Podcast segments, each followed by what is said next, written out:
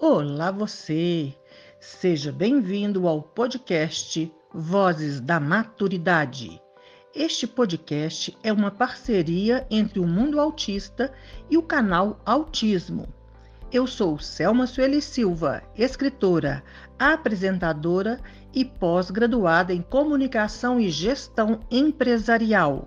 E eu sou Sofia Mendonça, também apresentadora e escritora além de mestre em comunicação social. Vamos falar sobre autistas idosos e conhecer vivências de pessoas com diagnóstico ou suspeita de autismo que já estão na terceira idade. Saber como os profissionais de saúde estão lidando com essa demanda, além de perceber como é a experiência destes idosos em família e em sociedade. Mas antes, fica o convite para visitar o nosso canal do YouTube Mundo Autista. Lá abordamos questões às vezes pouco exploradas ou conhecidas sobre essa condição. Falamos sobre diagnóstico em adultos, autismo no feminino, reflexões sobre direitos e tratamentos de pessoas com deficiência, dentre outros temas ligados à inclusão e à diversidade humana. No nosso canal, inclusive, você pode encontrar os vídeos Autismo na Terceira Idade e a Mulher, o Autismo, a Pobreza e o Etarismo. É só procurar lá no YouTube pelo Mundo Autista. A gente tem caminhado aos poucos na produção de conhecimento sobre autismo em adultos, mas ainda há um longo caminho de compreensão e estudo pela frente quando falamos de autismo após a adolescência. Sabemos que as pessoas adultas demandam outros tipos de suporte. Afinal, elas possuem um dia a dia bem diferente das crianças, com as demandas da vida adulta. Além disso, nós, autistas adultos, vamos acumulando uma bagagem de experiência e repertórios que podem camuflar ou mascarar o autismo. No caso de idosos, então, tudo isso se torna ainda mais complexo. Até o acesso ao laudo médico é muito mais difícil. Eu mesma recebi o meu diagnóstico aos 53 anos de idade. Hoje eu estou com 58. Mas confesso que ao recebê-lo, eu tive assim uma espécie de nó na cabeça. Eu me perguntava: como assim? Eu não sou quem eu era? E eu não era quem eu sou? deu uma confusão, mas o pior, eu acabei por conhecer duas outras maneiras de discriminação. Isso mesmo, o capacitismo contra as pessoas com deficiência e o etarismo, que é relacionado à idade. Eu ouvi de várias pessoas que, por eu ter mais de 50 anos, ter uma filha, uma carreira consolidada, o diagnóstico não faria a menor diferença. Essas pessoas não poderiam estar mais enganadas. Quanta ingenuidade! Saber que eu sou autista transformou radicalmente a minha relação comigo mesma e com os outros. Desde quando autoconhecimento é ruim? Né? Todos queremos. Eu parei de sofrer e de me culpar tanto eu aprendi a me proteger de situações e relacionamentos abusivos na vida pessoal e no trabalho também. E descobri que posso conquistar os meus objetivos com muito mais leveza e qualidade de vida. Por isso, eu sempre digo que o meu tempo é o mesmo de qualquer pessoa. Todos nós temos um só tempo, o aqui e o agora. Nossa primeira entrevistada é a psiquiatra e geriatra Giovanna Moll. Ela vai falar sobre a saúde mental integral de uma pessoa idosa e quais são os cuidados específicos demandados no diagnóstico e no tratamento de um idoso autista. Bem, meu nome é Giovanna Moll, eu tenho 38 anos e eu sou psiquiatra, psicogeriatra e sou terapeuta focada na compaixão. Tenho também um mestrado em neurociência e agora eu estou dando aula nas ciências médicas, na Faculdade de Ciências Médicas para o curso de medicina. Bom, eu acho interessante primeiro falar dos idosos de uma forma geral. e depois entrar no idoso dentro do transtorno do espectro autista. Os idosos, no, de uma forma geral, têm maior risco de desenvolver sintomas ansiosos e também comportamento suicida, comparando aí com a população geral. As idades, né, as épocas da vida em que a gente apresenta maior risco de comportamento suicida, que seria pensamento ou, ou a atitude mesmo, né, de algo contra a própria vida, acontece mais nos adolescentes e nos idosos. Então, é muito importante sempre rastrear, observar se o idoso apresenta pensamentos suicidas ou sintomas ansiosos, por exemplo. Essa população também tem maior risco de desenvolver fragilidade clínica, quer dizer, uma dependência para atividades no dia a dia, principalmente relacionado a consequências de doenças clínicas. Né? Então, os idosos têm maior risco de desenvolver doenças clínicas, por exemplo, hipertensão arterial, diabetes mellitus e outras. E acabar tendo alguma sequela de algum problema físico. E isso pode levar até uma sensação de que a pessoa estaria perdendo a autonomia. E os idosos também têm maior risco de alterações cognitivas e quadros demenciais. Por exemplo, uma doença de Alzheimer, é, doença de Parkinson, alterações que afetem áreas da cognição, por exemplo, é, memória, linguagem, dentre outras. Bem, e o paciente dentro do transtorno do espectro autista? A gente sabe que as pessoas dentro do espectro, de forma geral, independente da idade, têm maior risco de desenvolver comorbidades psiquiátricas, como sintomas depressivos, ansiosos, dentre outros. O idoso também vai ter esse aumento desse risco desses transtornos. Além disso, existem alguns estudos iniciais, então assim, a gente ainda não, a gente precisa de mais estudos para realmente comprovar essa possibilidade de relação, mas parece que existe sim alguma relação em o transtorno do espectro autista e a demência inicial, a demência de início precoce, principalmente doença de Alzheimer. Pode ser que exista um componente genético que possa levar tanto ao autismo, ao transtorno do espectro autista, quanto à doença de Alzheimer de início precoce, que inicia sintomas antes dos 60 anos. Algumas é, hipóteses dessa relação também pode ser por causa das comorbidades psiquiátricas. Por exemplo, a gente sabe que o transtorno depressivo ele aumenta o risco de desenvolvimento de demência na doença de Alzheimer. Mas a, os estudos ainda são iniciais, isso não está comprovado. Uma outra questão interessante é em relação ao isolamento social. A gente sabe que as pessoas que estão dentro do espectro autista têm maior risco de isolamento social, né? Às vezes pela questão da dificuldade de socialização. Mas é muito interessante também observar que as pessoas ao longo da vida que estão dentro do espectro podem se adaptar, modificar o seu comportamento e passar a ter maior relação social, né? Que é exatamente o que é feito mesmo no tratamento desses indivíduos, né? No tratamento psicoterapêutico. Mas se existe o isolamento social persistente, isso pode ser sim também um fator de risco para transtornos demenciais. Sabe-se que o isolamento social realmente aumenta o risco de demência. Tanto é que nesses últimos anos de pandemia houve um aumento, sim, dos diagnósticos de demência. É...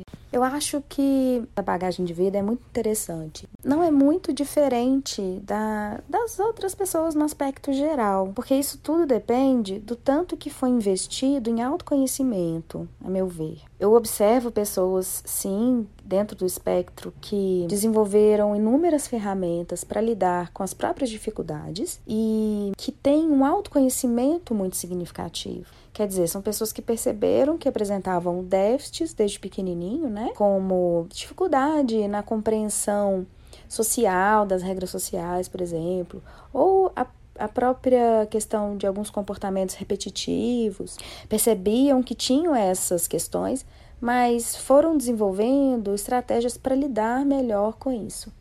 Então, observo que tem muitas pessoas que estão mais abertas aos próprios sentimentos, têm mais clareza daquilo e aí conseguem desenvolver de uma forma mais profunda mesmo na idade, né, com mais de 60 anos. Mas também observo pessoas que não tiveram acesso ao diagnóstico ou até é, não tiveram condições, um apoio psicológico, ou então até de, de perceber as próprias limitações e que intensificaram o isolamento social, intensificaram as dificuldades no relacionamento e se tornaram pessoas mais com maior nível de solidão, pelo medo mesmo dessa interação social.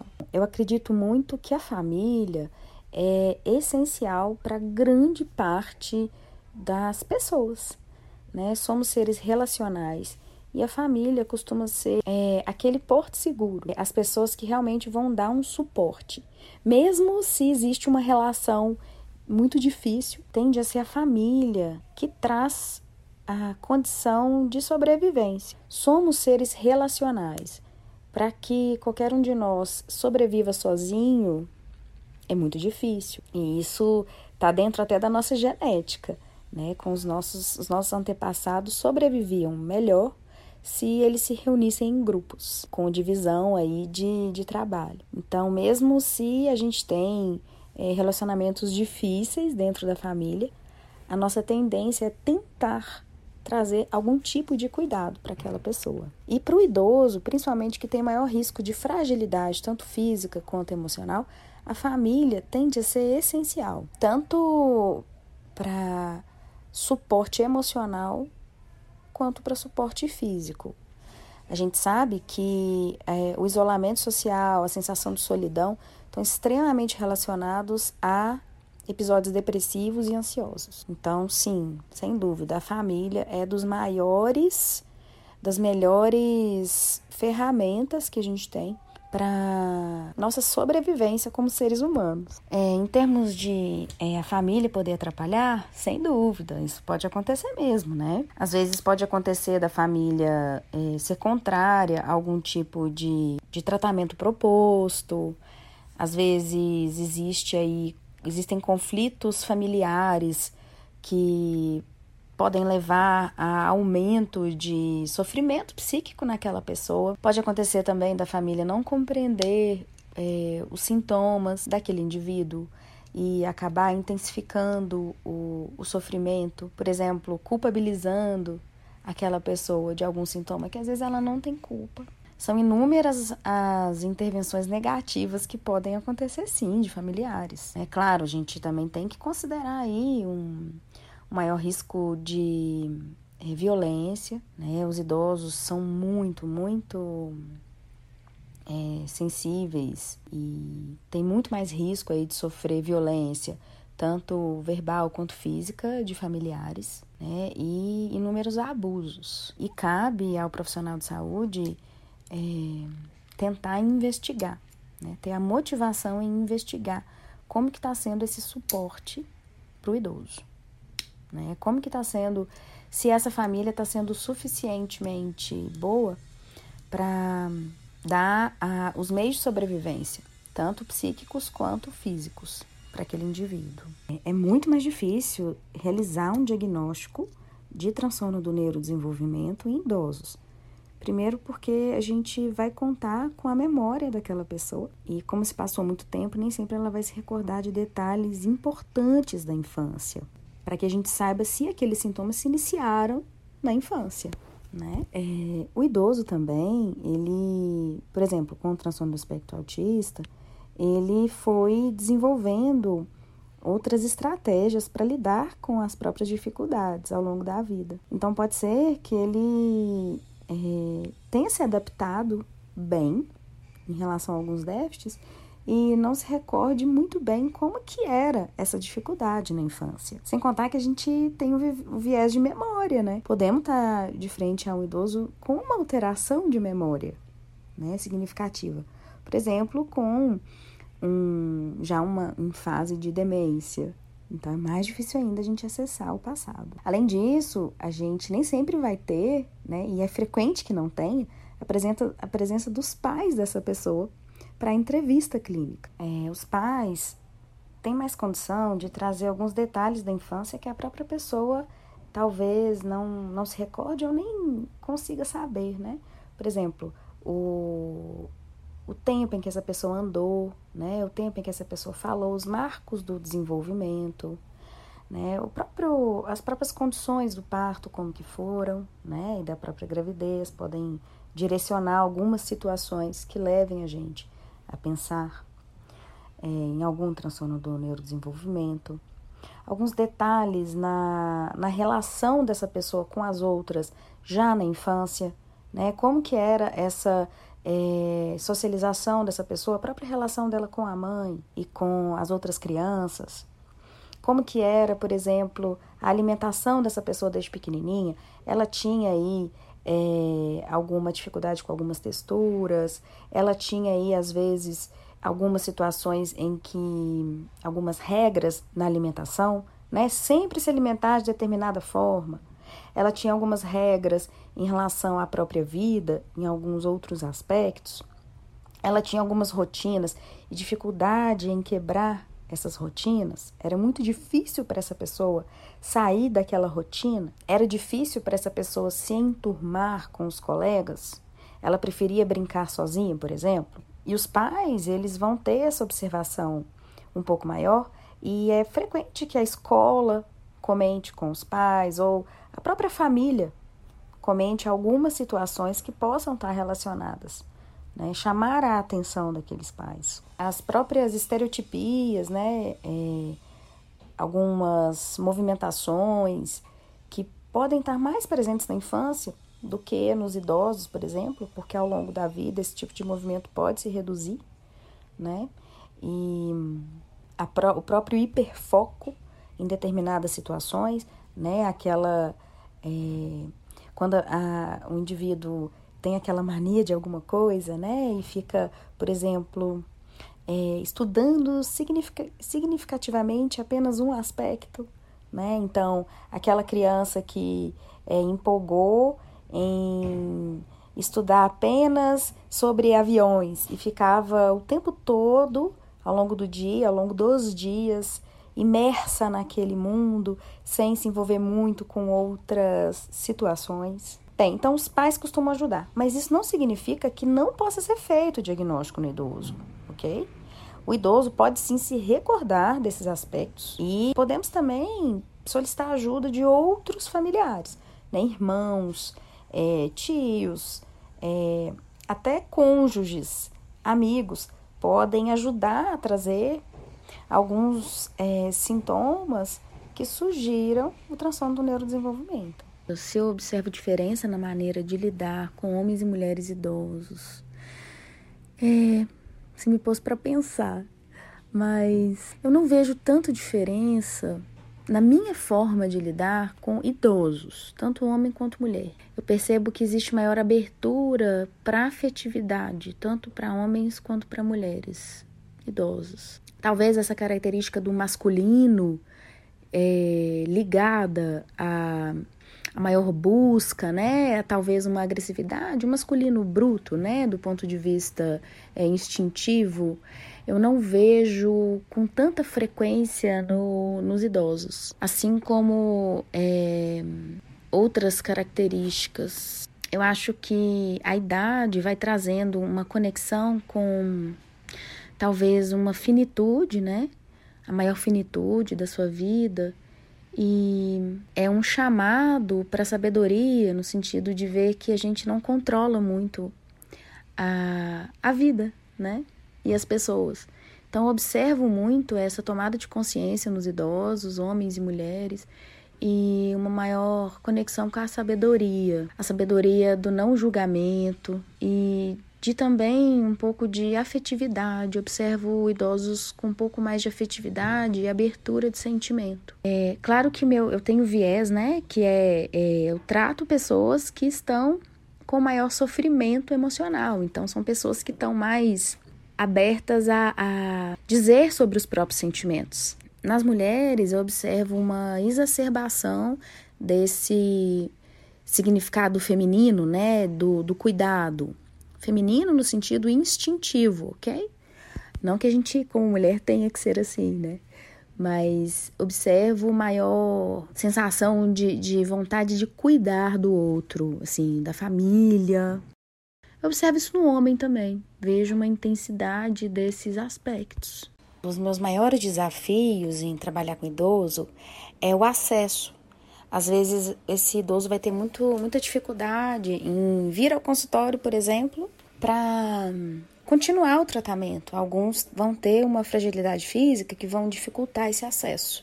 Tenho também algumas, observo às vezes algumas dificuldades em algumas famílias, né, em alguns familiares, em realizar o suporte com os idosos que têm uma doença grave.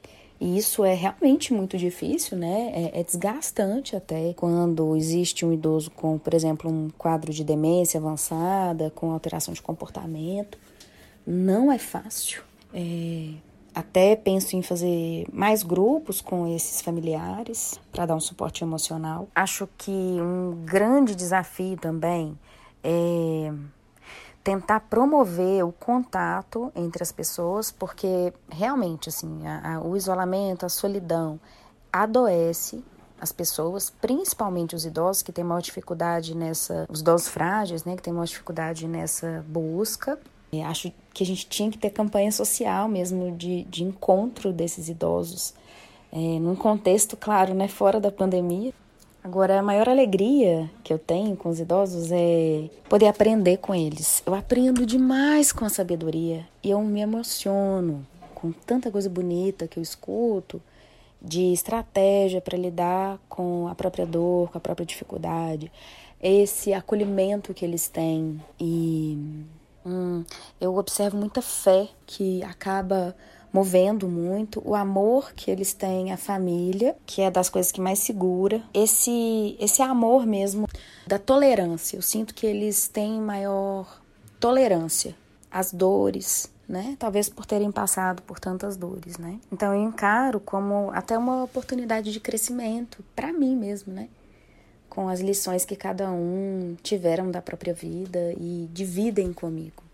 Bom, em relação à recomendação, é, para uma, uma maior saúde global, mesmo dos idosos, é, o ideal é que essa pessoa faça atividade física, que atividade física, é, dentro das possibilidades de cada um, é o que a gente tem de mais poderoso para prevenir doença clínica e mental.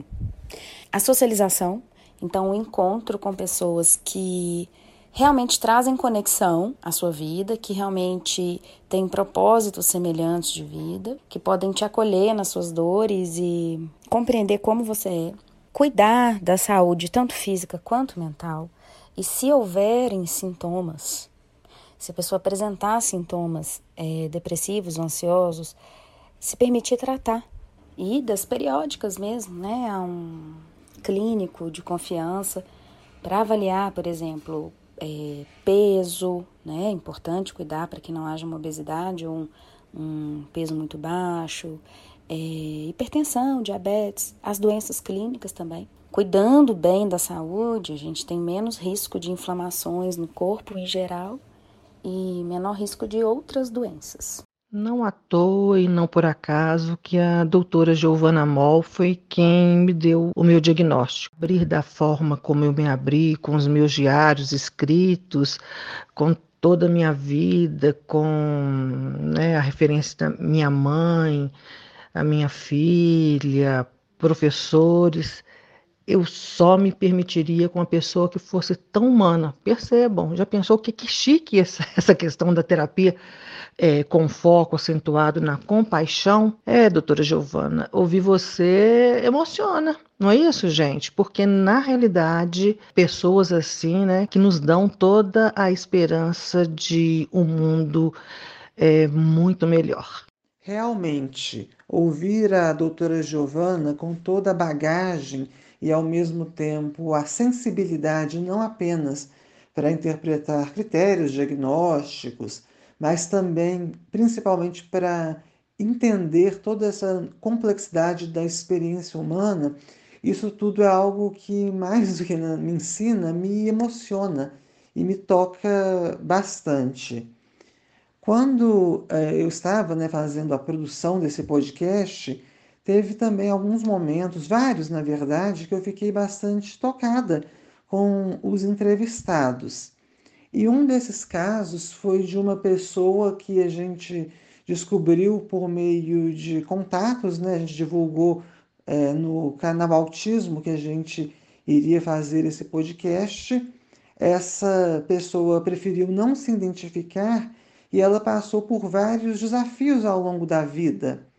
Então, é, eu penso que é interessante a gente ouvir um pouco dessa história agora. E para preservar a identidade da fonte, a gente convidou ninguém menos do que a nossa querida Raquel Romano, arte terapeuta, arte educadora e grande parceira do mundo autista, para interpretar essa senhora que vai falar um pouco da sua experiência com a filha e também dela própria ao longo de sua trajetória. Eu sempre tive problema de déficit de atenção muito grande no colégio, muita dificuldade. Primeiro, chamaram minha mãe no colégio. Disseram que eu enxergava mal, aí me levaram no oculista. Botei um óculos bem fraquinho. Depois disseram para ela que eu era surda. Aí ela me levou num médico e ele disse que eu não tinha problema de audição. E eu sentava na primeira classe sempre. Mas eu era muito desligada. Não sabia nem o que eu estava fazendo lá. Então, fui sempre com professor particular porque eu não entendia, porque eu não conseguia memorizar muito, mas nunca disseram que eu tinha um déficit de atenção ou qualquer outra coisa. Tive que fazer supletivo para tudo, tudo com muita cola. Às vezes eu fazia as colas e nem eu entendia. Passava sempre raspando, ficava em recuperação. Era tudo bem complicado. Aí casei e minha primeira filha veio especial. Ela tinha microcefalia e muitas más formações. Foi bem complicado. Sempre doentinha e muitos cuidados. Eles diziam que ela não ia viver muito, mas eu cuidei muito dela. Minha mãe me ajudou, porque depois dela eu tive mais dois filhos, né? Eles não tinham problemas. Eram muitos chorões e coisa e tal. Minha mãe começou a cuidar dela e assumiu ela por 10 anos. Ela ficava muito melhor com a minha mãe do que comigo. Na minha casa era difícil. Era muita correria de guri. Vinham os amigos e bate porta e fala alto, derruba coisa, tudo, tudo era um gatilho. Eu acho que em algum momento algum médico deve ter dito que ela tinha autismo, porque receitavam os remédios para ela. Mas como minha mãe me ajudava a cuidar dela, praticamente até assumiu muitos anos. Ela tomava os remédios, a minha mãe tomava uma dose e dizia: "Não presta para Giovana. Tomei o remédio e me fez mal. Dormi o dia inteiro. Ou então dizia: fiquei com a boca mole, não consigo falar direito com esse remédio. E isso não é para ela. Só que a gente era muito ignorante. A minha mãe não era autista, então o remédio nunca ia fazer bem para ela. Talvez para Giovana fosse. Então a gente foi levando.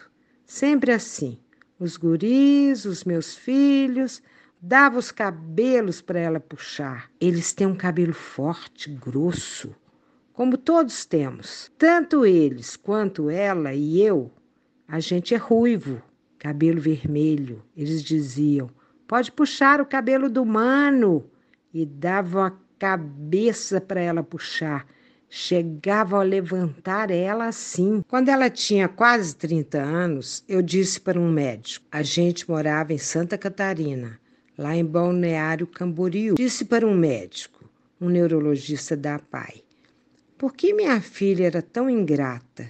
Eu cuidava tão bem dela. Mostrei meus braços todos machucados, me beliscava, arrancava os cabelos dela Gritava, mordia o braço, batia com a cabeça, ele só me olhando. Aí ele me disse assim: Nunca ninguém te falou que a tua filha é autista? Nossa, Aquilo caiu que nem uma bomba em mim. E eu disse: Não, mas com certeza falaram. É que eu nem sabia o que era autismo. Passava num ouvido, entrava no outro e saía no outro. E eu nem, para mim, era como uma palavra assim que eu não tinha uma tradução. Não sabia o que era e não me interessava também. E aí eu disse: Olha, eu acho que não. O médico disse: Tua filha é autista e ela precisa tomar remédio. Aí ela começou a tomar, mudou completamente. Não gritava mais, não se agredia, não se autoagredia, mudou tudo. Com 41 anos ela faleceu, faleceu na minha frente. Ela teve uma doença tipo Alzheimer. Foi o que disseram aqui no hospital. Ela fez tudo quanto ela começou a ter esses tremores, essas coisas. Eu passei o dia inteiro no hospital. Fizeram tudo, tudo que foi tipo de exame nela. Não tinha doença nenhuma, não tinha anemia, super saudável. Era uma doença que era uma doença degenerativa. Me disseram isso, que fazia parte do quadro dela, uma evolução do que ela já tinha e que ela ia progredir, ficar tipo vegetativa até morrer. E era ela era muito arteira, fazia muita bagunça na casa. Começou a acalmar, quando ela começou a ficar assim trêmula, que eu levei no hospital, eles falaram: ela tá com uma doença tipo Alzheimer. Foi muito rápido essa doença, muito rápido. Foram quatro meses e aí um dia ela morreu. Se foi a minha filha querida na minha frente. O médico que deu óbito para ela era o médico do nosso posto de saúde que acompanhava ela. Ele disse que Deus foi muito generoso com a gente. Ele disse que levou ela enquanto ela ainda estava bem, que ela ia ter que começar a ficar em hospital, dependendo de aparelhos, e ela ia ficar sozinha sofrendo e eu em casa sofrendo. Aí me deram um remédio, que eu parei de chorar, que eu melhorei. Isso foi em 2015. Morava só com ela e eu em casa. Aí eu fiquei sozinha. Aí veio a pandemia e eu comecei a olhar no YouTube. Eu poderia ter feito pela minha filha todo esse tempo perdido sem saber que ela era uma criança autista. Os remédios que eu nunca dei para ela porque minha mãe dizia que não faziam bem. Pandemia, sei lá, comecei a pesquisar e entrar nesses sites e aí eu comecei a olhar e levei um susto. Quando eu comecei a pesquisar, comecei a pensar: mas essa sou eu. Essa sou eu? Como alguém nunca me disse que eu podia ser uma pessoa autista? Eu sempre fui uma pessoa assim no meu mundo. Eu procurei um médico, não sabia nem quem procurar e fazer para ter um diagnóstico para saber a verdade, porque isso tudo foi muito recente. Foi ano passado. Aí meu neto, ele tem déficit de atenção. A mãe dele disse: "Vai nesse médico que eu levei ele, que sabe, ele vai dizer se tu é autista ou não também". Aí eu liguei para ela e falei com a secretária. Se ele era uma pessoa assim, especializada em autismo, que eu queria ver, fazer um diagnóstico. Fiquei muito curiosa e ainda tô por saber isso aí. Aí eu fui. Ele me atendeu exatamente uma hora e falou: Tu tem déficit de atenção. Eu disse: Bom, isso eu já sei que tenho, disse para ele. Eu sempre tive, só que há alguns anos atrás eu descobri que é isso aí que eu tenho é um déficit de atenção. Só que eu nem sabia que era um transtorno do déficit de atenção, eu nem sabia que era um transtorno. E ele, uma pessoa completamente desqualificada para fazer esse tipo de avaliação. Eu falei na minha filha, falei essas coisas que eu estou te dizendo. Ele disse: A tua filha era autista. Agora, olha o absurdo que ele disse. Tem muito psicólogo no mundo. Então, eles inventaram essa história que todo mundo que sacode a perninha é autista, ou então que não olha nos olhos. Eu disse: Ué, mas a minha filha era autista e olhava nos olhos. Eu não olhava nos olhos, eu disse para ele. Meu filho, uma vez, já com 20 anos, me disse: a gente estava andando na rua e ele me falou: Mãe, por que tu não olha para as pessoas na rua e também nem olha para mim? Eu disse: Olha, eu nem sabia que precisa olhar para as pessoas. Eu não gosto de olhar para as pessoas, porque eu nem conheço essa gente, porque por que eu vou olhar para elas? E eu nem notei que não olhava para ti. Me caiu uma ficha que eu precisava olhar para as pessoas.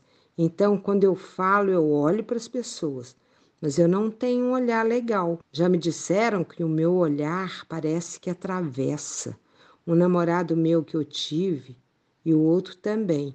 Mas é que eu não consigo olhar com naturalidade, eu acho. Então eu evito. Quando eu estou conversando com uma pessoa, eu fico tão preocupada que eu tenho que olhar um pouquinho e virar, disfarçar e olhar de novo. Eu não posso ficar olhando direto.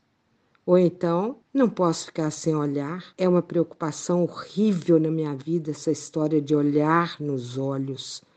Se meu filho não tivesse me dito aquilo, eu acho que eu era mais feliz. Eu tive que começar a pensar nessa história de ter que olhar nos olhos. Quando eu estou caminhando na rua e alguma pessoa me conhece, ele me agarra. E se ela não quer me ver também, não quer falar comigo. Nunca vou saber que ela passou por mim, porque também não olho. Então, ele me deu o diagnóstico de déficit de atenção. Eu estou tomando um remédio, melhorei muito. Ele disse assim: esse médico, a tua vida vai melhorar tanto, tanto que você não tem ideia. A tua cabeça vai ficar bem e tu vai ver só como a sua vida vai ficar boa. No início, esse remédio organizou meus pensamentos, porque era uma loucura na cabeça. Os pensamentos rápidos, muita coisa, muita coisa. Eu tenho que arrumar isso, organizar aquilo, tenho que botar isso fora e passava o dia inteiro e não arrumava nada. Com o remédio, Parece que me sinto normal agora. Ele deu uma mudada muito grande na minha cabeça. Aí eu fiz um teste e procurei, porque aqui em Porto Alegre fiquei tão decepcionada com aquele médico que comecei a procurar em Curitiba. Parece que lá é melhor. Tem uns médicos que falam sobre autismo em adultos e aqui mais da criança. Então, procurei um médico em Curitiba. Eu tenho o WhatsApp dele. Se eu tinha possibilidade de fazer a avaliação, se eu sou autista, se eu não sou, porque no, no meu íntimo eu tenho certeza que sim, mas eu não sou médica. Então, tem que ser um médico para dar o diagnóstico. Falei com esse médico pela internet que eu queria alguém que me fizesse os testes, que conversasse comigo, que fosse qualificado para adulto, não para criança. Aí ele me mandou eu ir no site dele e fazer um teste. Eu fiz. Ele disse que sim. Pelo teste eu sou uma pessoa autista, mas não quer dizer nada. Eu preciso fazer várias entrevistas e conversar. Aí eu pedi para ele me encaminhar para um médico, se ele conhece alguém aqui em Porto Alegre que possa fazer isso a nível de velho, de idoso, não de criança e de adolescência. Então, ele vai procurar um médico aqui em Porto Alegre para me dar o diagnóstico, se eu sou ou se eu não sou, mas pelos testes ele diz que sou autista. Essa é a minha história. Meu coração fica apertado, porque muitas coisas que ela falou eu me identifico. Mas meu coração fica apertado porque a gente ainda tem tão poucos profissionais capacitados. Vocês imaginem uma, uma vida inteira de sofrimento para a mãe, para a avó, para irmãos, para a irmã porque as pessoas que deveriam entender disso não estão capacitadas. E aquelas, né, que ela, é, é, ela diz que em determinado momento pode ser dito que a filha é, tinha autismo, mas por que esse profissional então não não cuidou disso? Não é simplesmente vomitar um diagnóstico, né? Cadê o acompanhamento? Eu sinceramente acho que essa lacuna ainda não está preenchida. A gente precisa que as faculdades de medicina se atentem para isso, para essa formação de profissionais que, que estejam mais capacitados para lidar com esses tipos né, de diagnósticos, e mas, sobretudo, para lidar com gente. Já pensou? Mas é isso mesmo. É, com certeza. Mas a gente tenta manter a esperança e sabe que há pessoas, há grupos que pouco a pouco, ainda que a gente esteja engatinhando nesse movimento, principalmente sobre autismo em idosos, há pessoas que buscam compreender e buscam ter uma formação mais ampla e mais criteriosa, perceber a, a, as nuances do ser humano. A gente tem no, na comunidade autista e na comunidade do autismo uma família que é bastante conhecida e respeitada, que é a família Brito Salles. Dessa família, nós temos três pessoas que são publicamente é, autistas, né, são diagnosticadas autistas e falam publicamente disso, que são a Anita Brito, que é uma pesquisadora, inclusive, sobre o transtorno do espectro autista, o Nicolas Brito Salles, filho dela, palestrante, fotógrafo, e a gente tem também o Arnaldo Brito, que é o pai da Anitta, avô do Nicolas, e que teve o diagnóstico bem, bem tardio, aos mais de 70 anos. A gente então agora vai, né, claro, a gente não podia deixar de ouvir essa família, ver o que eles têm para nos contar, e a gente vai começar agora com a Anitta Brito, a Anitta vai falar sobre esses e outros casos de autismo na família dela. E confesso que essa era uma entrevista que eu estava bastante curiosa para fazer, não só porque a Anitta ela esclarece essas maneiras diferentes né, de o autismo se manifestar no filho, no avô, é, nela própria e em outras pessoas, mas também porque na minha família a gente tem vários casos de pessoas diagnosticadas com suspeita de autismo e são pessoas muito diferentes entre si, claro, com é, uma espinha dorsal, né, que é bem parecida, mas que vai se manifestando conforme a maneira que a pessoa foi encontrando para lidar com a vida, para a profissão, enfim, de um jeito muito diferente. Então, essa era uma entrevista que eu estava bem curiosa para fazer. Então, é com você, Anitta. Olá, tudo bem? Uh, o meu nome é Anita Brito, eu tenho 50 anos, sou doutora em neurociências, hoje em dia eu atuo como escritora, professora e palestrante, e também dou cursos na área de autismo e outros transtornos do neurodesenvolvimento. O meu diagnóstico veio em 2014, uh, apesar da minha mãe sempre ter me levado a psiquiatras antes, mas na década de 70, 80, ninguém sabia o que, que era os diferentes graus do autismo, então, era sempre passando calmantes para mim, aos quais eu nunca me adaptei. Então, demorou muito para o meu diagnóstico vir. Só depois do DSM-5, né, que é, aconteceu esse entendimento melhor, aí uma psiquiatra de Campinas, a doutora Sueli Cabral Hudson, que me diagnosticou, né? Inclusive, na época ainda se usava, estava saindo de, de época o, o, síndrome de Asperger, mas ela me, me diagnosticou como autismo de alto funcionamento com altas habilidades. É, as diferenças da manifestação do autismo que eu observo, por exemplo, entre né, o meu pai, que foi diagnosticado com 72 anos, é, agora está com 80 anos, né? Eu tenho um irmão também com autismo, que está com 46 anos, ah, tem eu com 50 anos e tenho meu filho com 22 anos.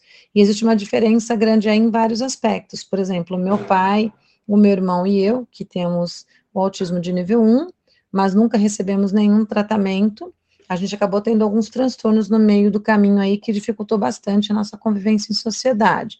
Então, por exemplo, eu sou uma pessoa super reclusa, não tenho amizades, é, que não gosto de ir na casa de ninguém, não, não gosto de receber pessoas na minha casa, não saio na rua, não gosto de ir em lugares, não é porque eu tenho síndrome do pânico, nada disso, eu não gosto de entrar em comércio, não gosto de comprar nada, não gosto de falar com as pessoas, e isso me trouxe alguns transtornos. Já para o meu pai, é, ele também teve muitos transtornos em relação a esse mesmo ponto, né? E também para poder gerir, gerenciar a própria família. É, como ele nasceu em 1941, então ele vem daquela época que o homem muito machista, grita muito, mas não conversa com ninguém, então as pessoas só falavam que ele era daquele jeito mesmo, ou falavam que ele era louco, né? E para o meu irmão já acarretou tentativa de suicídio, mais uma série de coisas. Já o Nicolas, o meu filho, que nasceu é, com autismo mais severo do que o nosso, aí eu fui atrás, né? Fui estudar, fui atrás de uma série de coisas e acabei dando para ele uma vida que nós não tivemos de estímulos, de entendimento, de acolhimento, né?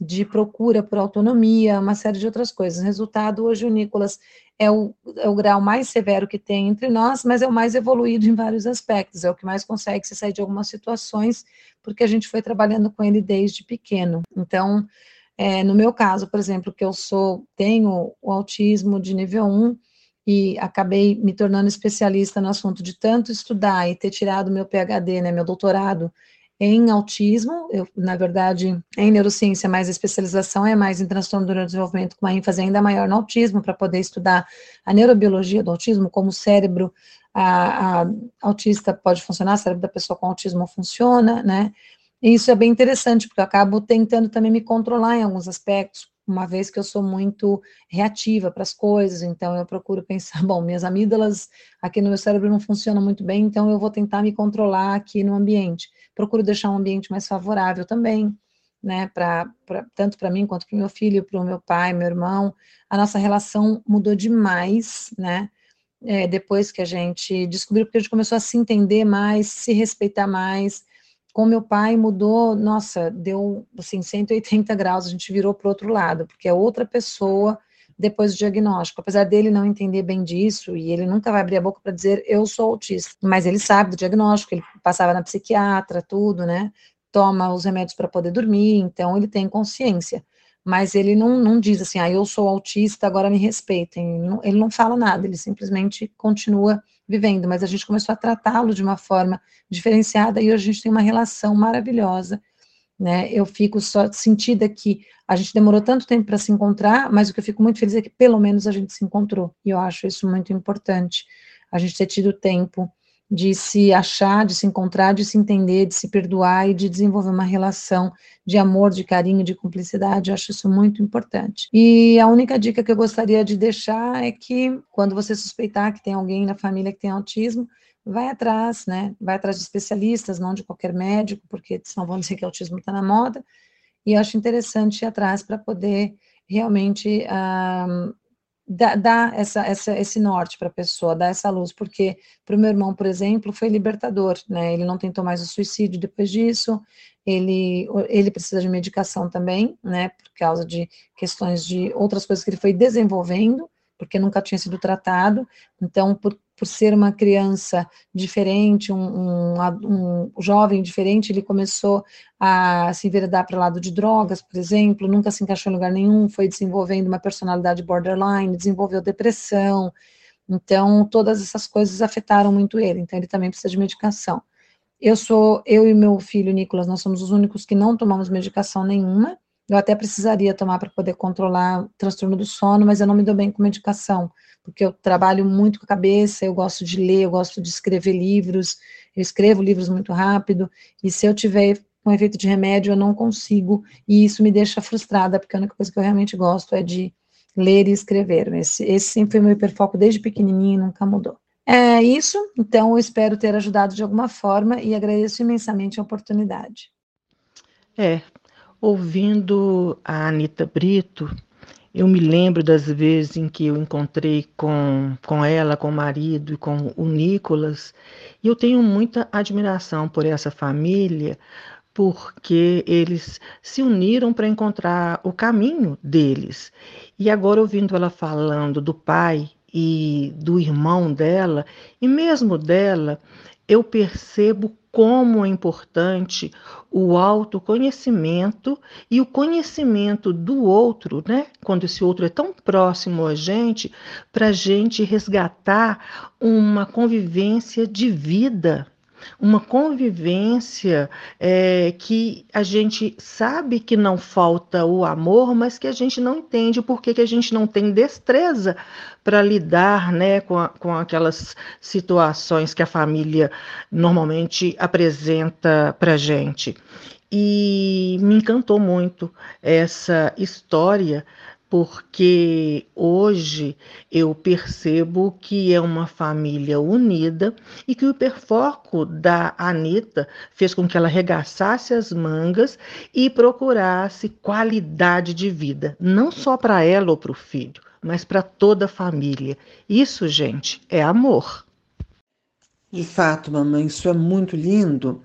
E eu já conhecia né, a Anitta de longa data, o Nicolas, o Alexander, marido da Anitta, pai do Nicolas, mas eu nunca tinha tido um contato mais próximo com o senhor Arnaldo. Aqui ele vai falar da, desse desafio da convivência, que às vezes é um desafio gostoso, às vezes é um desafio mais penoso, e a gente vai conhecer um pouco dessa história. Meu nome é Arnaldo Brito de Jesus, eu tenho 80 anos, sou aposentado. Já trabalhei um pouco de motorista, já trabalhei de, de embalador por 12 anos, então já fiz um, um monte de, de serviço. Eu nunca tive assim uma profissão assim, só de embalador, que eu se, sempre me dei bem, mas não tinha sorte no serviço. Eu tive uma infância muito rude, não, não tinha criança para brincar comigo, criado só com minha avó sem pai, sem mãe. Então eu dei muito trabalho para minha família porque eu não tinha um assim, uma certa educação para mim me comunicar com, com, com, a minha família e se me ver no meio dos outros. Por isso que até hoje eu sou meio retraído com as pessoas por causa disso, por causa da minha infância. Gosto de viver na minha, só visto a roupa que eu, que eu tenho que vestir, então, então eu tenho que ficar na minha mesmo, fazer do meu modo. Aí eu me sinto bem. Ah, minha criação dos meus filhos foi, foi tudo. Foi, foi tudo uma gangorra, altos e baixos. Eu, eu com a minha família, com a minha mulher. Então eu, eu batalhei muito, trabalhei muito e cheguei até aqui onde eu estou. E eu amo meu, meus netos, minhas netas. Muitos idosos que têm o autismo, eu acho que se a sociedade tivesse assim uma vontade mesmo, eles, esses, esses velhos já tinham que ter o autismo, esses velhos de idade, eles podiam, mais para frente, ele requerer os estudos e devia viver melhor. É, senhor Arnaldo, o senhor tem toda a razão. É, todo mundo tem direito de viver melhor, né? Que coisa interessante o senhor é, falando, né? Não tinha criança para brincar comigo, ou seja, o senhor queria. Não tive sorte no emprego, mas o senhor sempre se deu bem e conseguiu fazer todas as coisas. É isso, né, gente? O diagnóstico é um direito em qualquer idade. E o que fica aqui muito bacana nas palavras do senhor Arnaldo é que ele conseguiu, com todas as suas características, que ele não, mesmo ele não entendendo, ele conseguiu é, construir uma família linda. Isso é muito, muito, muito bom. E para conhecer mais ainda dessa família linda, agora a gente ouve o neto, Nicolas Brito Salles. O Nicolas é um ativista bastante notável da causa autista no Brasil. Ele é escritor, fotógrafo e palestrante e vai nos falar então desse convívio e do diagnóstico na família dele. Olá, tudo bem? O meu nome é Nicolas Brito Sales, eu tenho 22 anos de idade e eu sou fotógrafo e escritor e eu obtive o meu diagnóstico com 5 anos e meio de idade. E as principais semelhanças e diferenças que eu vejo com o meu avô, bom, as semelhanças que eu vejo é que a gente não gosta muito de sair de casa. É, inclusive, a minha mãe também é bem rígidos em relação a, a sair fora de casa, né, para ir para outros lugares. É, mas é, isso é uma coisa que eu estou pessoalmente tentando trabalhar muito em mim, em mim né, para eu depois poder me preparar mais para o mundo, né. Mas é, em relação a isso, é uma, é uma semelhança que eu vejo. Eu não sou, eu não sou muito fã de sair de casa igual a minha mãe e igual ao meu avô. E o que eu mais admiro no meu avô é que ele é uma, um homem assim de família que é, admira muito o, os filhos, admira muito os netos, admira muito também o meu pai. O meu pai ele, ele é super amigo do meu pai, eles conversam bastante e ele é muito gente boa com as pessoas, uh, com quem ele é apegado, né? E eu me surpreendi e também não me surpreendi uh, ao mesmo tempo com o diagnóstico do meu avô, é, porque eu já imaginava quando eu tinha mais ou menos uns, uns 13 anos de idade, né, que ele tinha pelo menos uns traços, né, mas eu me surpreendi na parte de que ele foi diagnosticado só depois, assim, uh, de muito velho, né? Quando ele foi diagnosticado com 72 anos, isso sem os pais deles, dele saber, uh, e já isso já foi uma, uma surpresa para mim, né? É, e o segredo de uma boa relação familiar, para mim, uh, essas idades diferentes, eu acho que é talvez a união, né, uh, da família, tipo conversar mais, uh, dar mais atenção, respeitar o tempo do outro. E para mim, eu acho que essa é uma, é uma coisa, é um, é um segredo de, de ter uma boa relação familiar com, com as uh, pessoas de idades diferentes. Eu acho que isso é, é muito bom. Bom, é, é isso. Muito obrigado. Gente, esse, esse Nicolas, ele me encanta, porque ele se abre, né? Ele se abre para as possibilidades, ele é atento, mas ele também se conhece, ele se respeita e ele entende, né, no que ele tem que tomar mais cuidado, enfim. Ah, é muito bacana te ouvir, viu, Nicolas? a Suzana Cardoso é um outro caso de pessoa diagnosticada autista que só foi descobrir na terceira idade a possível identificação de autismo do pai. Ele já estava com mais de 90 anos e a Suzana vai traduzir um pouco de como que foi essa descoberta e essa vivência para ela. Meu nome é Suzana Cardoso, eu tenho 29 anos, trabalho na área de TI há mais de 10 anos, sou graduanda de computação e licenciatura, coautora do livro Autismo, Integração e Diversidade, da editora Literari, e sou autista e TDAH. O meu diagnóstico ele ocorreu após o meu pai, com mais de 90 anos, ele ter sido diagnosticado. E devido ele ter precisado ir para emergência, ele não se sentiu bem e o médico que estava de plantão era um médico que tinha uma especialização na área da psiquiatria. Com isso, uh, o, veio né, o, inicialmente o diagnóstico dele de transtorno do humor, e após o diagnóstico dele, a, a minha mãe acabou é, conversando comigo, né?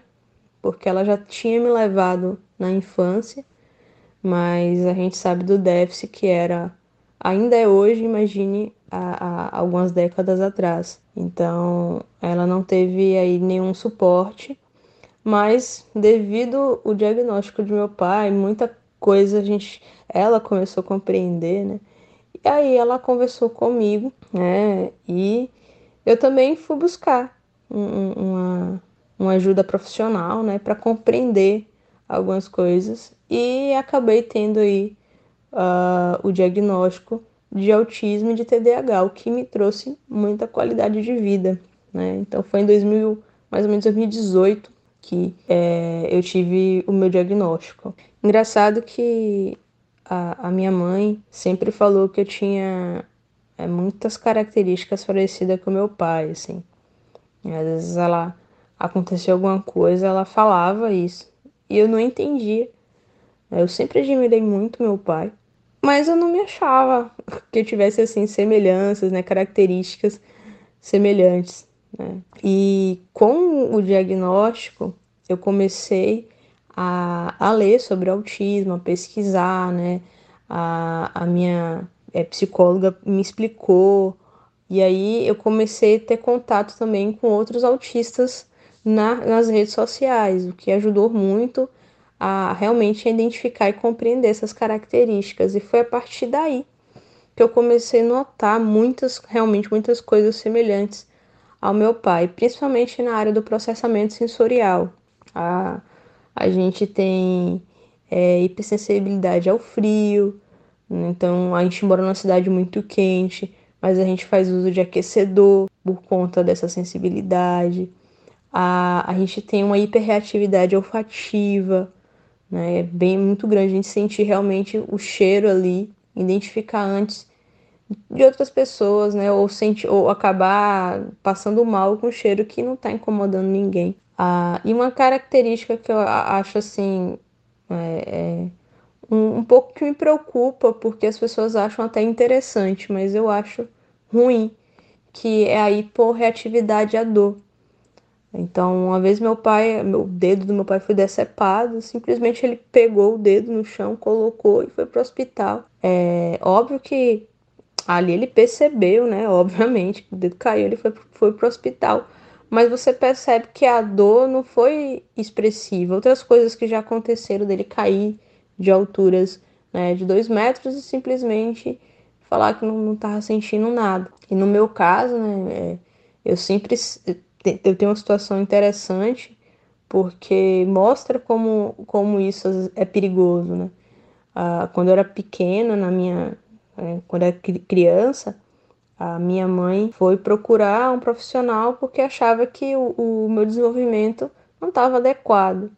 E aí o profissional pediu alguns exames e nesses exames acabou identificando, né, nas radiografias, que o meu pé estava quebrado, né? Então eu fui para o consultório para ver uma coisa, acabei saindo com gesso de lá. Isso é muito ruim, porque é uma coisa que poderia ser resolvida rapidamente, né? poderia ter se tornado um problema grave. Eu, por sorte, conseguiu, não, não tive nenhuma sequela, mas muitas coisas já aconteceram né, ao longo do tempo com, em relação a essa hiporreatividade à dor, principalmente em algumas regiões do corpo, assim, na, na é, em algumas regiões na parte da face eu tenho mais sensibilidade, mas em outras realmente é, eu não sinto, né? Eu só quando já vê tá numa situação ruim. Então é, é bem parecido, né? Com, com ele, com o meu pai. E os hiperfocos em determinadas é, coisas que a gente fica muito tempo ali. A gente, as pessoas não entendem, não percebem. Hoje eu compreendo, né? O meu pai é, ele foi auditor fiscal, se aposentou e ele sempre teve um fascínio por consertar as coisas, né? Por ferramentas. Então, ele sabe a parte de, eletrici de eletricista, mas nunca, nunca trabalhou com isso, mas ele sabe. Sabe hidráulica, né? E sabe diversas outras coisas. E, e eu sou da área da tecnologia, né? Sempre aquele hiperfoco muito grande. E com isso a gente cai no, no ponto da ingenuidade. E essa ingenuidade, às vezes, né, as pessoas falam, ah, autistas são ingênuos, mas não é como as pessoas, essa parte, ah, nossa, autistas são seres angelicais. Não é isso. É na situação justamente de um hiperfoco. É, olha só como acontece. O, o meu pai, por gostar muito disso, muitas pessoas sabendo que ele conserta e que ele gosta mesmo, às vezes vinha aqui pedir para ele fazer determinada coisa, mas essa pessoa nem é tão amiga, sabe? Não é, é não, não tinha nenhum vínculo e minha mãe sempre fala que era por interesse. Hoje eu percebo isso porque durante muito tempo eu vivenciei isso na área, na minha área, que é na área né, de TI. Eu acabava as pessoas vinham me pedir e eu fazia mesmo de graça, né? E ele também. A gente nunca cobrava. A pessoa, ah, mas quanto a gente não cobrava a pessoa? Porque a gente queria consertar, mas acaba que as pessoas se aproveitam disso. Então eu, eu vejo uma característica muito é, semelhante que depois do diagnóstico, muita qualidade de vida nos trouxe, né? É, por esse entendimento, essas características aí tem uma característica que o meu pai tem que eu tento, engraçado, que eu tento ter.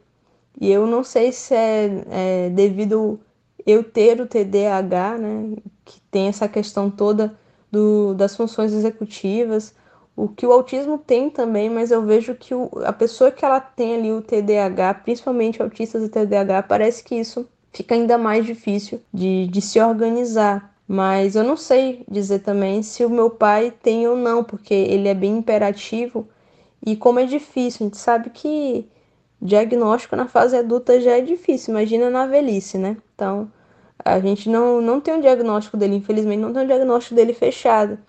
Ele acaba muitas vezes parando ali no que as pessoas chamam de fenótipo ampliado. E fica difícil, às vezes, até compreender. Compreender não, que hoje a gente já consegue, né? Vendo, não tem como você não, não começar a entender o autismo e não perceber certas características que é bem evidente, mas enfim.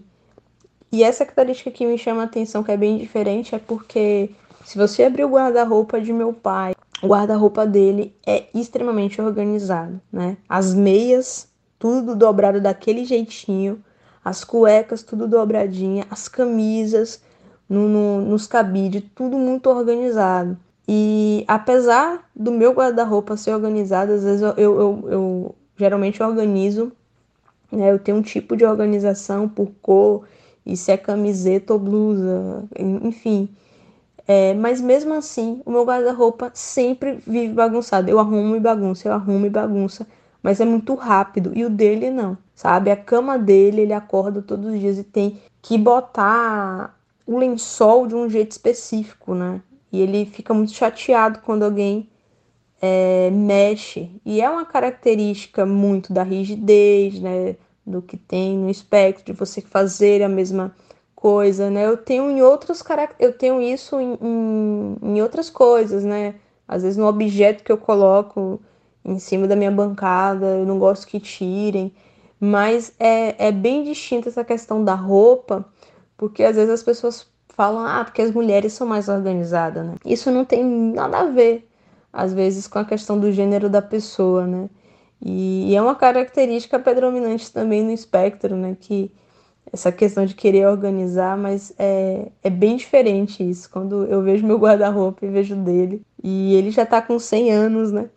Então o guarda-roupa dele permanece arrumado. Ele, ele continua fazendo a mesma coisa, organizando todos os dias. E é uma característica que é bem distinta, é bem distinta, né? Tem outras características que, que divergem assim na questão, mas tem a questão do próprio temperamento, outras coisas que, é, que somos mais do que um diagnóstico, né? Mas a gente percebe a diferença, né, da pessoa neurotípica e da pessoa neurodivergente. Principalmente quem começa a entender, estudar, vê sim que tem algumas coisas que, que são importantes compreender para a gente ter essa qualidade de vida. Né? Eu, eu gosto muito de falar para as pessoas, principalmente por meu pai ter recebido o diagnóstico dele com mais de 90 anos, que sem dúvida um diagnóstico ele nunca vai ser um rótulo e que com toda certeza e de coração o diagnóstico ele traz uma qualidade de vida e traz uma melhora, principalmente é, nos relacionamentos das pessoas, porque o, o diagnóstico ele não vem para justificar, sabe? O meu pai às vezes tem uns episódios mais explosivos, né, de algumas coisas e, e não é para explicar essa explosão que ele tem, né? não é para justificar, sabe? Mas você começa a compreender que certas coisas que você para que para o outro, por exemplo, não afeta por, por a pessoa, por exemplo, a questão do olfato, né? É, o cheiro, por exemplo, ele não gosta do cheiro de que boa. Então, ele não sabe dizer que, por exemplo, eu não sabia. Tem muitas coisas que eu falo por mim, né? Eu comecei a perceber coisas que realmente me incomodavam e que me trazia ali um metindown, um sotindown depois do diagnóstico. Eu tinha muito, muito episódios assim de ficar semanas sem conseguir levantar porque eu estava mal. E, e, depois que eu comecei a perceber essas características, eu comecei a falar, olha, isso aqui tá me fazendo ruim, e eu começava né, a dar um jeito ali de não passar por aquilo para não me afetar. Então, assim também é, sem dúvida foi com ele, porque a gente começou a perceber coisas que não eram legais para ele. Com isso, com certeza, o, o relacionamento muda, né? É, você tem essa melhor compreensão do, do outro ali, do que, do que acontece, então acaba que te traz todo esse entendimento, né? Eu tenho uma admiração muito grande uh, pelo meu pai, né? Ele foi combatente da Segunda Guerra Mundial, então ele tem muitas histórias, muitas vivências interessantes, né? E, e, um conhecimento fantástico, assim, a busca pelo conhecimento dele é muito interessante, porque ele só concluiu o ensino fundamental, não tem nível superior, mas ele tem uma habilidade fantástica aí no que é, as, as pessoas estão falando muito agora da cultura maker, né? Do, do faz, faça você mesmo.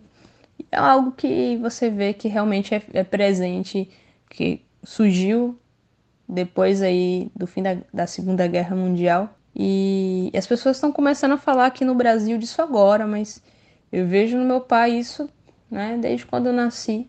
Ele me fez aos 70 anos, né, então desde quando eu nasci eu sempre vi ele ajeitar, consertar vários equipamentos. Eu já vi ele tirar o motor, né, de um carro, do, ele tinha um Fusca, ele tirou o motor do, do Fusca para consertar e tal. E ele não é mecânico, né, de, de profissão, mas ele fez e consertou realmente. Né? Ele não é eletricista de profissão, mas ele consegue fazer um sistema elétrico. É, e assim de outras diversas outras coisas, né? Então, isso sempre foi admirável assim nele. E sem dúvida assim, é, hoje vendo ele aos 100 anos, né? E, e, ele lúcido na questão tempo e espaço, ele sabe o que está acontecendo, sempre antenado nas coisas. E apesar aí de ter vindo aí é, da, da antiguidade aí, né? Ele é bem moderno, porque ele, ele consegue se atualizar nas coisas, assim, no sentido do pensamento. É algo até que, que minha mãe fala que, que a gente é parecido, né? A questão da razão, que eu também nunca tinha entendido quando ela falava isso. É, pode ser a questão é, realmente as pessoas dentro do espectro têm essa questão mais racional de pensar, né? Mas muita coisa eu vejo como, como algo bom, não a vejo como algo ruim, né? Eu sei que tudo de, demais, racionalizar tudo demais, talvez em algumas situações as pessoas possam, possam não compreender o, a forma como a gente está pensando, mas sendo uma, uma característica é, predominantemente do espectro ou não, é algo também que, que eu acho bacana, porque ele tem essa racionalidade até hoje. Né? Então, aos 100 anos, você vê ele é, entender, por exemplo, que o Covid não pode pegar na mão, o médico veio falar com ele, ele, ele fez aquele gesto do cotovelo. Né? Parece meio bobo, mas é admirável como, como ele consegue estar tá antenado mais do que as pessoas de hoje. Então, para mim, é, ele é uma pessoa admirável. Quando falamos do processo de envelhecimento, já vem com cuidados aí necessários. Mas quando falamos aí de um idoso que tem autismo, TDAH, dislexia, seja qual for o diagnóstico, vai ter certamente alguma demanda ali específica. E quando a gente fala de seletividade alimentar, quem compreende, né? Quem já estudou, quem é autista, sabe muitas vezes das situações do que é realmente ali é, às vezes você ter e as pessoas não compreenderem, né? E tudo mais. Então, certamente para um idoso, isso pode, se a pessoa não, não entender, né? Então, certamente isso é muito ruim. E eu falo isso porque a gente sabe que na questão da seletividade alimentar, às vezes exige um custo, né? A questão financeira. E eu, o meu pai, assim, ele tem uma estabilidade financeira média, então a gente consegue suprir essas necessidades. Eu falo isso porque eu imagino outros idosos, né? É impossível não falar, falar sobre isso e não, não externar esse pensamento, dessa preocupação que eu vejo, porque eu tenho seletividade alimentar e às vezes é muito difícil, né? Mas é, é, com as terapias e tudo mais, eu consigo me ajustar hoje, mas dificilmente o idoso que teve o diagnóstico aí, principalmente na velhice, a terapia não vai funcionar, né? Não tem como funcionar, já tem uma estrutura pronta. E eu fico pensando é, nessas pessoas que não, não, não tem essa possibilidade de arcar com essa situação, né? Com essa característica. Mas um, um cuidado que é importante principalmente para um autista que tem hiporreatividade à dor, é justamente a questão da queda, que já é frequente nas pessoas idosas, né?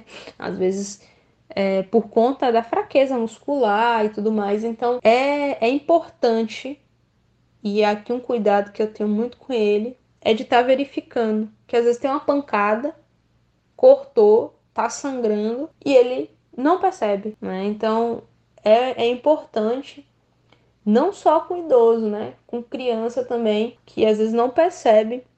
É sempre importante para ele explicar assim a questão, né, da, da hiporreatividade, a dor para ele ficar atento.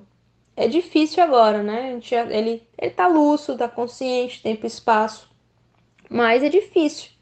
Né? Isso é difícil para a gente, assim, é, ter esse controle, porque a gente não tem um controle. Quando a gente já vê, já bate. Então, no idoso é importante ter esse cuidado, né? É um cuidado que a gente tem com ele. São essas características, além da questão da rotina, né? É, grande parte das pessoas dentro do espectro é importante uma rotina. A pessoa que ela é idosa também é importante. Então você bota aí os dois na balança, você vai perceber que realmente é um, é um cuidado que a gente tem que ter, né? Para realmente não sofrer, não ter sofrimento, né? Então é algo importante de se pontuar aí. Infelizmente, algum tempo depois dessa entrevista, o pai da Suzana faleceu. É muito interessante como o diagnóstico faz diferença na qualidade de vida da pessoa. Como a Suzana disse, não é para justificar nada, né? Eu ouvi o, um psicólogo me perguntando se eu queria o diagnóstico para mandar as pessoas para aquele lugar. Puxa vida, nossa, nada a ver. A gente precisa se autoconhecer para entender seus limites, para entender uma série de coisas e tomar mais cuidado. E essa fala da Suzana é, clareia muito isso, né? Todas essas possibilidades. E é muito interessante, é muito interessante todo esse leque de possibilidades é, que é aberto, né, esse leque que é aberto depois que você tem o, o diagnóstico. Isso é fundamental. Se conhecer é algo que faz a diferença não só para a gente poder ser mais feliz, mais plena da nossa maneira de se portar e de agir no mundo, mas também modifica todo o entorno das pessoas com quem a gente convive, a nossa família. E eu penso que eu, minha mãe e outras pessoas da nossa família são prova real disso. Pensando nisso, eu convidei com muito carinho ninguém menos né, do que a minha avó, mãe da Selma, a Irene Maria da Silva, que ela nunca teve um diagnóstico fechado de autismo, tem essa suspeita, mas é um diagnóstico difícil dada a idade de 80 anos. Mas ela está, pelas conversas com profissionais, no limiar entre o fenótipo ampliado do autismo, ou seja, ela tem muitos traços, mas talvez não feche um diagnóstico, e o próprio transtorno do espectro autista, ou seja, ela seria autista mesmo. Para entender melhor isso, a gente vai ouvir agora a minha amada e querida vovó Irene, que teve uma trajetória de muita luta e de grandiosos desafios, mas hoje se sente uma pessoa plena, realizada. Eu me chamo Irene Maria da Silva, tenho 80 anos e sou advogada. Aposentei pela Prefeitura Municipal como procuradora municipal. Me casei aos 18 anos e aos 21 tive a minha primeira filha, depois a segunda e a terceira. Com oito anos de casamento, me separei e voltei a estudar, porque até então eu só tinha terminado o fundamental. Terminei o curso de magistério, formada, comecei a lecionar, mas ainda estava longe do que os meus sonhos pretendiam. Então, lutei para chegar à faculdade. Terminei o curso de direito continuei lecionando e cuidando da minha bela família, que nessa época eu já estava morando com as minhas três filhas, pagava aluguel, mas o meu sonho era ter minha casa própria. Comecei a minha luta para fazer com que a minha vida e das minhas filhas fossem, no mínimo, confortável, fosse digna. Minha primeira casa própria, depois de passar tempos pagando aluguel. Foi um, um, apartamento que comprei pelo BNH naquele esquema de passar 40 anos de vida pagando um apartamento. Mas saí vitoriosa. E hoje eu tenho, além do meu apartamento, uma casa de campo e um flat na Avenida Afonso Pena. Minhas três filhas também me deram grande satisfação e alegria, pois elas também estudaram, fizeram faculdade. Hoje uma é engenheira civil, é uma é advogada e juíza de direito, e a terceira é jornalista e relações públicas e youtuber. Convivendo com uma filha diagnosticada e uma neta diagnosticada, reparamos que a gente tem muitas características comuns. Então, eu acredito que sim, eu poderia ter o diagnóstico de autista também. Engraçado, ser neurodivergente te abre um caminho novo, diferente. É um impulso para você ir à frente.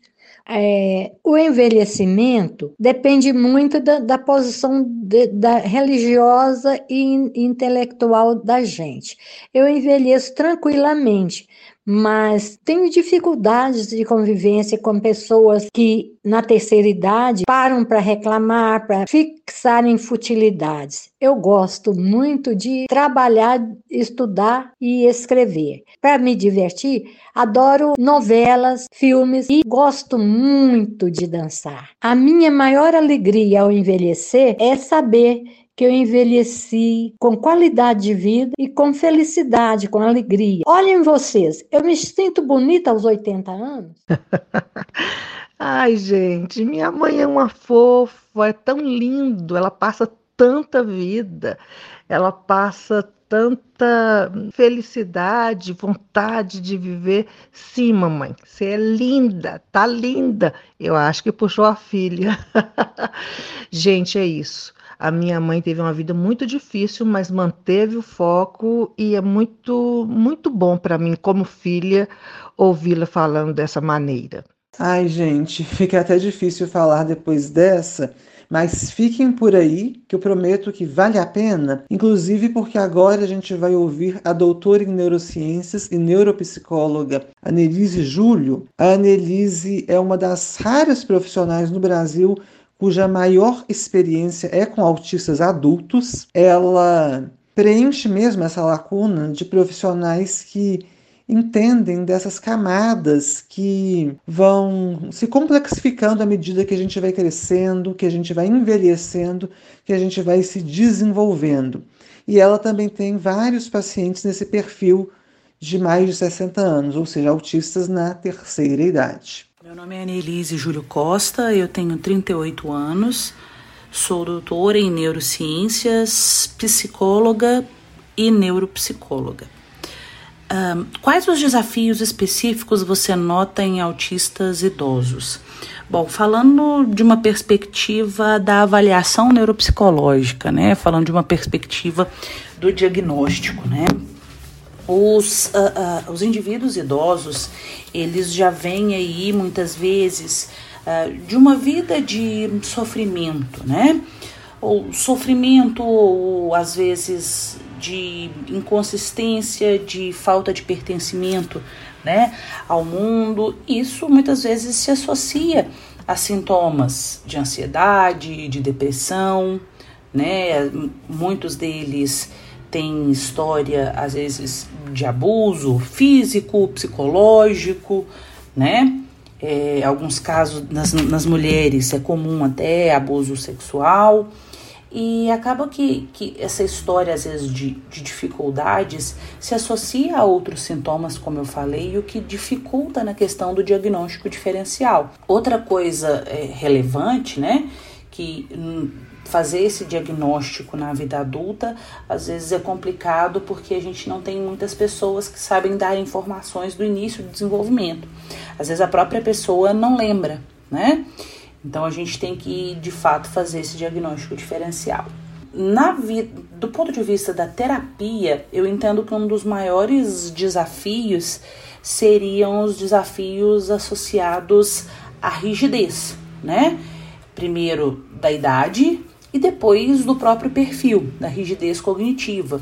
Então, às vezes, fazer propostas de mudanças de comportamentos, mudanças de hábitos que são disfuncionais, né, que a pessoa teve a vida toda e, e até entende que tem um sofrimento, mas pensar em mudar acaba sendo às vezes muito mais sofrido do que a própria mudança né, para eles. Então, isso acaba sendo um bom desafio eu penso assim, eu gosto até de. Essa é uma pergunta que é muito feita para mim, né? Vale a pena diagnósticos tardios, né? Após 60 anos, né? Eu sempre devolvo a pergunta: se fosse você, você gostaria de saber? Eu, numa perspectiva pessoal e numa perspectiva até profissional, gostaria de saber porque existem diversas características né, do indivíduo que fazem parte do perfil clínico, né, do TEA, e que ao longo da vida eventualmente foram tendo conotações negativas, é, isso foi ganhando adjetivos às vezes pejorativos, a rigidez cognitiva foi tendo como cabeça dura, como ranzinza, como intransigente. E, entre aspas, né? É só a rigidez cognitiva. É só uma característica do perfil que a gente precisaria lidar. E esse indivíduo muitas vezes sofreu uma vida, né, sem querer magoar as outras pessoas, sendo, sendo intransigente, sendo rígido no sentido de autoritário, né? Então, mesmo no, no, nos idosos, entender sobre os perfis, aqui dei só um exemplo, mas a gente pode citar outras características também, ajuda muito no processo de ressignificação até deles mesmos, do self. E, e também não é só porque é idoso que a gente não precisa, que a gente não deve falar em qualidade de vida, em como ser melhor. E as intervenções elas fazem mais sentido, elas são mais assertivas, quanto mais específicas elas são, certo? Então, por isso que o diagnóstico é relevante. Ô, gente, é muito bom ouvir quem entende. A Annelise, né, que é uma psicóloga assim, que tem um, uma trajetória muito voltada ao entendimento do TEA, ela foi ali, né, no ponto de como que a pessoa idosa ela vai se transformando em outra pessoa em função de não saber do próprio autismo e isso acaba dificultando lá a, a, o diagnóstico. Mas é, eu percebo o seguinte: a minha relação com minha mãe ela melhorou-se mil por cento depois do meu diagnóstico e também de minha mãe passar a se entender melhor. E, e, minha mãe demonstrou uma coisa que eu acho lindo. Como ela tinha sofrido muito de fato na vida toda, ela se abriu. Ela se abriu para a possibilidade de, de mudança, para a possibilidade de tentar é, outras coisas pela qualidade de vida dela e pela qualidade de vida para quem está no entorno dela. Gente, isso sinceramente não tem preço. É isso aí. Depois de ouvir a riqueza, o depoimento de tantas pessoas, né, perceber a riqueza e a propriedade da psicóloga Nelise, da psiquiatra Giovanna Moll, em que são pessoas comprometidas com esse estudo e desejar né, que as escolas da área de saúde se atentem mais à formação desses profissionais depois de perceber que qualidade de vida não tem faixa etária, que todo mundo merece ser feliz, independente da fase de vida que esteja, porque a vida acontece neste momento, aqui e agora.